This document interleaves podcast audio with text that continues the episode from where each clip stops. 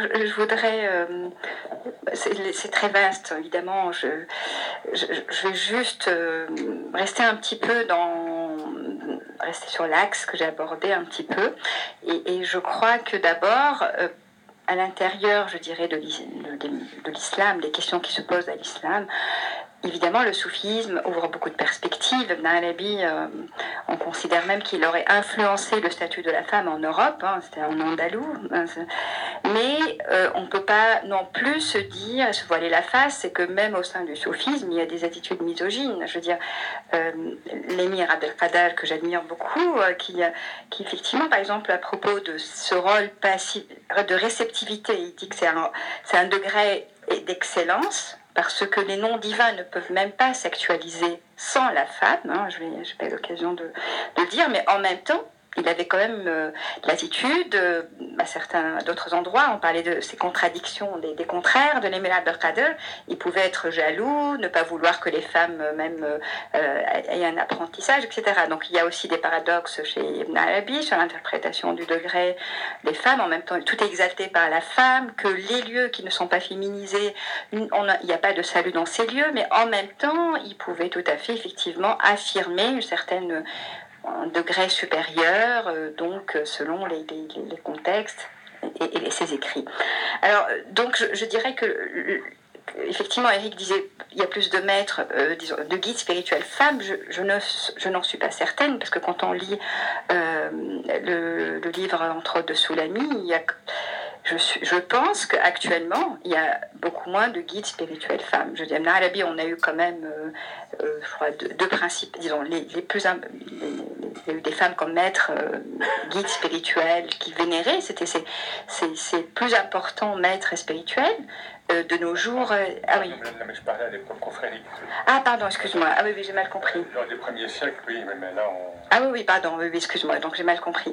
Donc en fait, il y a donc le, le, je dirais que les, les voix soufis sont elles sont elles-mêmes affectées par un milieu qui reste patriarcal par aussi les influences de mouvances, je dirais, fondamentalistes qui affectent aussi euh, les, les, mouvances soufis, donc on ne peut pas non plus le renier.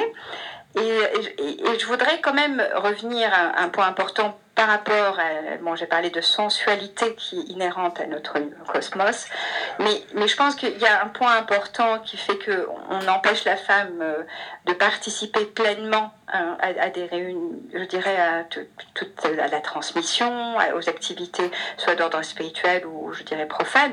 C'est quand même cette question de, de, de, de, voir dans la femme la tentation, la tentatrice.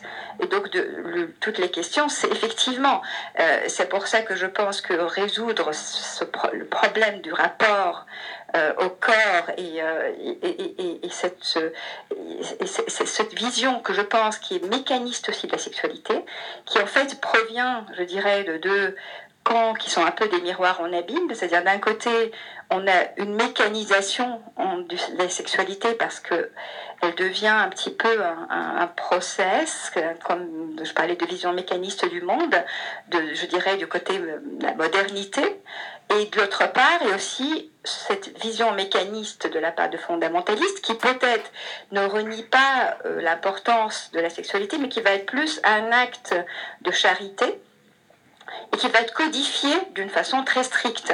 Donc c'est aussi une sorte de mécanisation là aussi.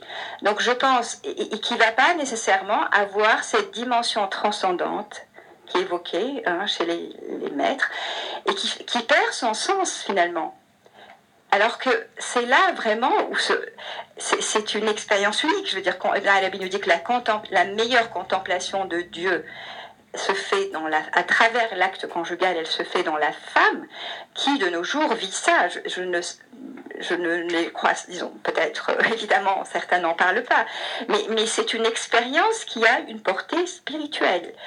Et, donc Nalabi lui-même dit que celui qui ne voit que euh, le, la jouissance à un certain niveau complètement celui des sens, et qui ne perçoit pas la profondeur de cet acte, il perd en fait un support en fait de contemplation qui est très important. Et donc euh, Évidemment, l'amour, il n'est pas que dans le couple. Je veux dire, Cheikh Saadi parle aussi de, de, de lien maternel, de la, mère qui allait son, son enfant. Il y a, il y a, il y a il y a une valorisation aussi du rôle de la maternité que je trouve aussi dévalorisé parce que on a cette tendance à penser que euh, dès qu'on privilégie la maternité, j'en parle en tant que maman aussi, c'est qu'on veut pousser les femmes dans leur foyer. Et, là, je pense qu'il y a aussi euh, quelque chose à faire, c'est-à-dire que l'accouchement est aussi une expérience spirituelle très importante, qui a besoin aussi d'être valorisée.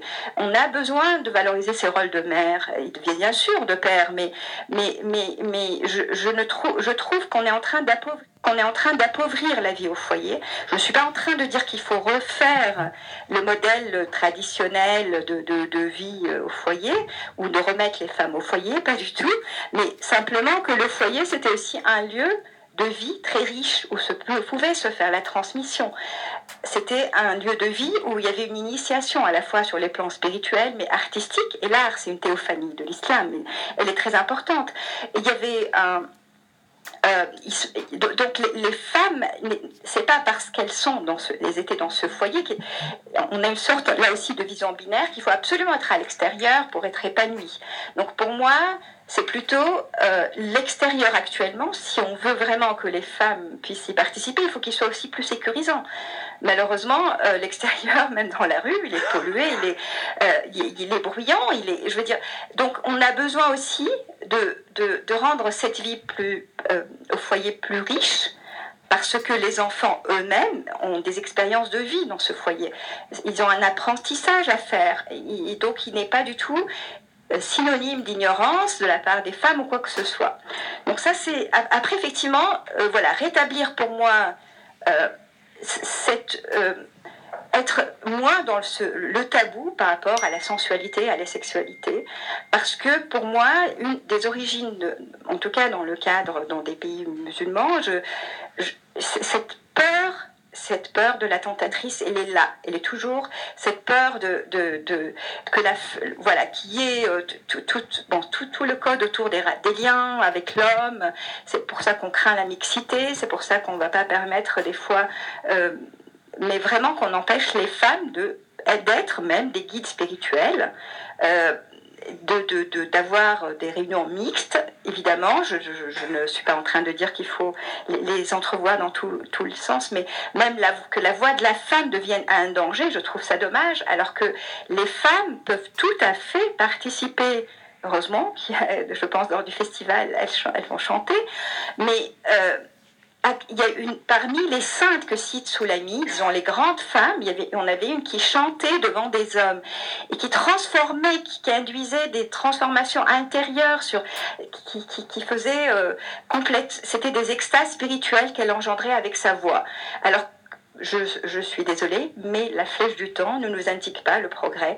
Et nous pouvons nous inspirer sans vouloir tout reproduire, parce que ce serait impossible, euh, de, pour, pour remettre en question certains tabous et certaines interdictions et aussi certains, malheureusement, hadiths, y compris par Al-Bukhari ou Muslim, qui ont été par exemple rapportés par Abu Huraira, dont on sait que Aïcha elle-même à l'époque, l'épouse du prophète, avait contesté la véracité. Il y a lire Fatma al-Mernisi pour voir, à travers ses recherches, comment elle a contesté euh, le hadith qui dit que la, prière est, euh,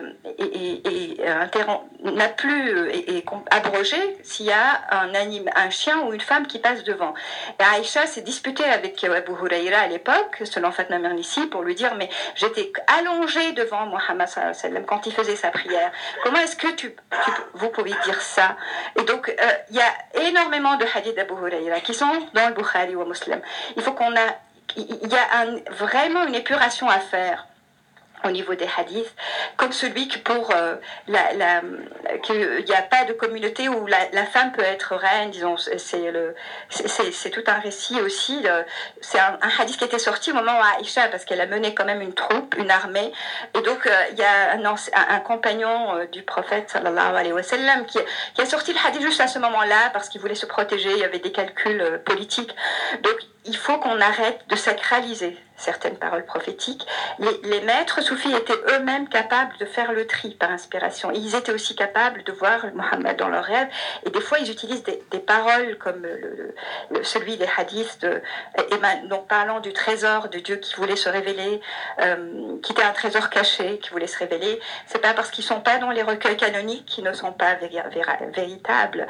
Il faut, on a besoin d'épistémologie pour pouvoir se, demain, se poser la question de la véracité de ces, de, ces sources, parce qu'il y en a vraiment beaucoup, y compris Tabali, c'est une, une interprétation du Coran qui est très connue, mais qui a, il y a énormément de, paroles prophétiques qu'il utilise qui ne sont pas authentiques. Il, utilise même une interprétation de d'Adam et Ève, il attribue l'erreur euh, de, la tentation d'avoir mangé de l'arbre à Ève, alors que c'est pas du tout dans le Coran, parce qu'il était influencé aussi par euh, l'interprétation euh, des chrétiens, parce que c'est aussi des, personnes qui, étaient aussi dans un autre, dans un milieu. Ça ne veut pas dire que tout ce qui est misogyne vient des chrétiens, mais c'était aussi des convertis. Hein, ils pouvaient être des juifs ou des chrétiens convertis. Il y a un bassin méditerranéen qui est misogyne parce que bon, les Romains et les Grecs c'était pas non plus fameux.